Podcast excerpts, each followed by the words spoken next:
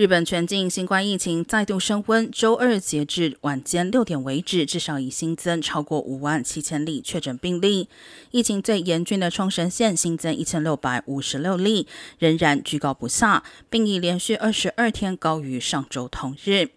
东京都周二新增八千两百五十三例确诊病例，虽较上周三减少约四百例，但截至周二为止的七天平均每日新增病例数为七千五百三十二点九例，是前一周的百分之一百零二点四，呈现增加趋势。值得关注的是，长野县、宫崎县、新泻县、岩手县周二新增病例均创下当地新高纪录。